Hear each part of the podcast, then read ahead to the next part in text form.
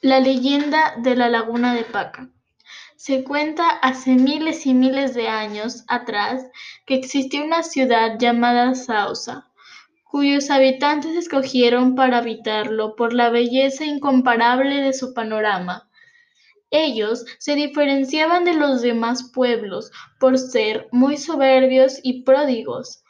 Pasaban días de grandes orgías, eran tipo sardanapalo, es decir, comían, bebían y gozaban, que los demás no les importa nada. Fue entonces que Dios, al observar tanta iniquidad entre estos habitantes, decidió mandar a su Hijo Jesús a la tierra, particularmente a la ciudad de Sausa, personificado en un anciano muy andrajoso. Ya aquí recorrió la ciudad cuando todos realizaban una gran fiesta comenzó a tocar las puertas de las viviendas para pedirles un poco de agua, un poco de comida para comer y beber, diciendo que estaba con sed y mucha hambre. Pero cuando veían al anciano con llagas en los pies, las manos, su apariencia abominable, era irresistible lanzarle una mirada de las personas que le echaban de su casa lanzándole gruesos adjetivos. También era objeto de escarnio, porque muchas veces le arrojaban la comida y la chicha en su rostro.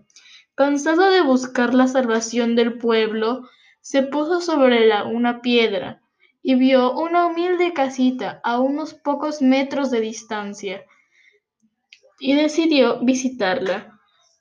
Poco después se asomó una humilde mujer, pues ellos y su familia Llevaba comida y algo de beber. Tardaron muchas horas platicando con intervalos para masticar las hojas de coca. Al caer la tarde, densas nubes cubrieron el sol. El anciano, preocupado, se levantó y juntó a la familia y les dijo algo que parecía increíble. Yo soy el Salvador del mundo. No me reconocéis, He venido personificado en un anciano por orden de mi Padre, para salvar a esta ciudad, porque veo que el mal ha posesionado a todos los hombres. Nadie me prestó atención. Me arrojaron como si fuera un enemigo o un ladrón. Solo ustedes serán salvados. Por lo tanto, os digo, alisten sus cosas y vayan a vivir al otro lado del pueblo Ah, y si escuchan algún bullicio, no deben dar la vuelta. Diciendo esto, se despidió y en las angostas calles de la ciudad fue desapareciendo. La familia, aún con mucha estupefacción, pero seguros de la fe a la que se aferraban ante el Salvador, prepararon sus cosas, partieron rumbo al cerro llamado Shujo, descansando en varias ocasiones sobre la roca. Tanta era la desaparición que la pareja, llevando por el instinto de su curiosidad, volvieron los ojos para ver lo que ocurría y pudieron apreciar que la ciudad se inundaba con todos sus habitantes, cuales morían sepultados por el agua, que parecía que, el cielo se había abierto.